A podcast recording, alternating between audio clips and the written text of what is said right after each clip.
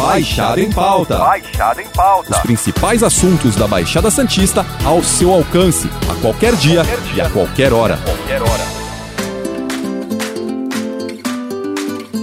Final de ano, verão e muita gente querendo vir para o litoral curtir as festas com a família na praia. Nessa época do ano, costuma aumentar expressivamente a busca por acomodações nas cidades da Baixada Santista. Além das opções de hotéis e pousadas consideradas mais seguras, há quem escolha alugar por aplicativos e anúncios na internet, devido justamente à alta demanda. Embora as empresas que administram essas páginas adotem uma série de medidas para evitar golpes, ainda é comum ouvir casos de pessoas que pagaram para ficar em um imóvel que não existia. Para evitar que problemas semelhantes aconteçam e estraguem o que era para ser um momento de alegria, o Baixada em Pauta recebe o advogado especializado em direito imobiliário César Peguini, que dá dicas de como evitar cair em golpes desse tipo. Bom dia, César, tudo bem? Olá, muito bom dia a todos. César, chega o final de ano e muita gente resolve viajar com a família, passar as festas no litoral de São Paulo, e é nessa época do ano também que recebemos uma série de casos de golpes.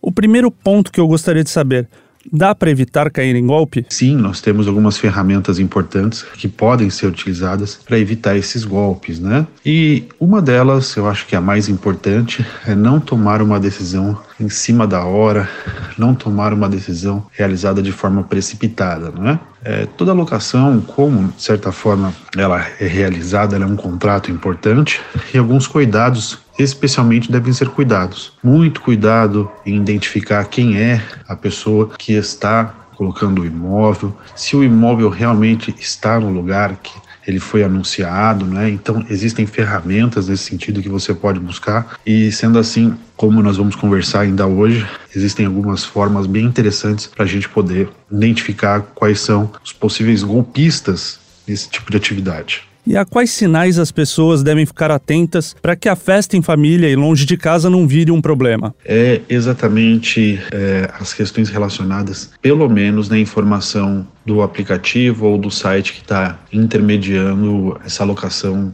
pelo menos de curta temporada, é, se assim ela pode ser classificada, né? A questão que nós temos é verificar as imagens do imóvel, se elas equivalem com a localização. Então, hoje em dia, nós temos, por exemplo, o Google é, Maps, que mostra a fachada da casa para verificar se ela lá está, né? e essas imagens, como regra geral, elas são atualizadas. Outra questão muito importante que eu gosto de colocar é saber, por exemplo, e esse é um ponto bastante interessante, quais são é, exatamente os comentários anteriores né, daquela unidade que está, daquele imóvel que está a localização. Então, as pessoas que já tiveram aí esta experiência anterior, se possível, muitas das vezes elas têm redes sociais, você entrar em contato com elas e algumas, claro, não vão nem responder, mas outras possivelmente sim. É, nós temos também outras ferramentas importantes para verificação que pode ajudar muito. Dentre elas, ficar muito, mas muito atento sobre o valor da locação, né? É exatamente esse é um ponto bem sensível, porque é exatamente um dos pontos que a gente tem aí de phishing, ou seja, de buscar o eventual vítima. César, hoje as pessoas têm à disposição uma série de plataformas com fotos de imóveis e que permitem fechar as reservas. Mesmo assim, acreditando na segurança oferecida por essas empresas, caem em golpes. Nesses casos, é mais fácil recuperar o que se investiu por se tratar de uma empresa que tem responsabilidade sobre a negociação? Nós temos, assim, situações bem claras, né, de plataformas que trazem fotos do imóvel e que permitem você poder fechar a reserva, mas ainda assim é difícil recuperar muitas das vezes o que foi investido, não é? Bem, nós temos duas situações aí que são bem é, diferentes, né? Quando você tem, por exemplo, um site da própria rede hoteleira ou de pousada que foi hackeada, essa situação é muito mais simples de você obter uma reparação civil, né? Porque houve uma falha na prestação de serviços nesse caso. Já em um segundo momento, nós temos é, os aplicativos que acabam intermediando. E nesse momento, a jurisprudência ainda é firme em dizer que, nesses casos, é, eles somente estão intermediando pessoas, então o site, que é exatamente a plataforma que intermedia, em tese não seria responsável por eventual fraude.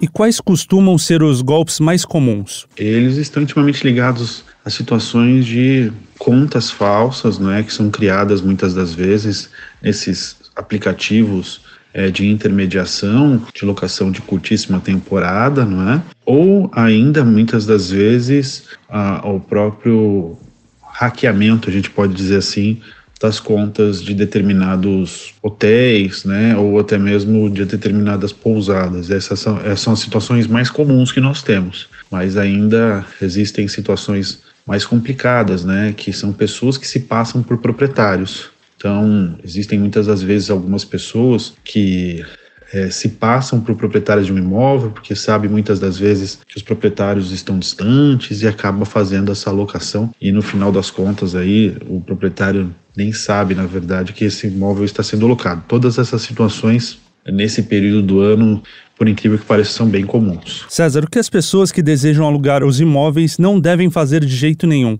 Do que elas devem fugir? Os pontos que a gente gosta de deixar bem claro e atento é aqueles em que você acredita estar tá fazendo um negócio da China, sabe? Por exemplo, você vê informações de pessoas não confiáveis em contas pessoais, por exemplo, do Instagram, do Facebook, onde há muita informação de, por exemplo, aluga-se casa, pousada para o final do ano, sem qualquer tipo de informação mais profunda. As questões de valores assim excessivamente baixos também pode ser uma característica bem sensível nesse sentido e muitas das vezes não realizar a compra pela plataforma oficial é, do site. Então, são situações em que eu sempre indico nesse momento que o consumidor aí deve evitar, ou nesse caso aí a pessoa que pretende passar as férias ou fazer uma alocação de curta temporada nesse momento. E caso ela tenha caído em um golpe, como deve agir? Isso vai depender muito do tipo de golpe que a pessoa acabou, infelizmente, aí caindo, né? Se nós estivermos de frente ou diante de uma situação de uma relação de consumo, por exemplo, acho que a primeira coisa que deve ser feita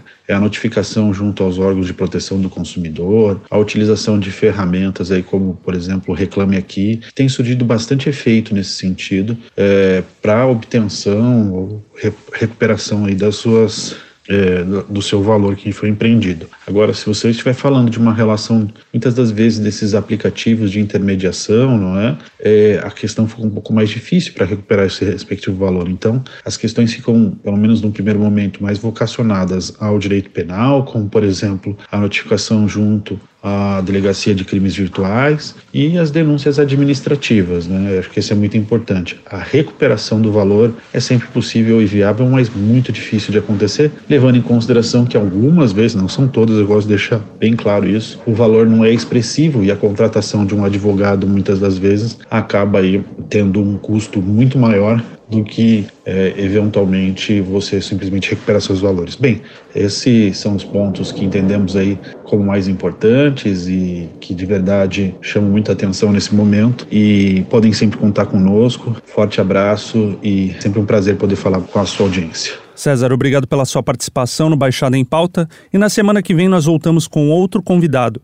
Lembrando que esse podcast está disponível no G1, Apple Podcast, Spotify, Deezer, Google Podcast e Cashbox. Nos aplicativos existe a opção para você assinar esse podcast e receber um aviso sempre que um novo ficar disponível. Eu sou o Matheus Miller e encerro Baixada em Pauta por aqui. Até a próxima. Tchau.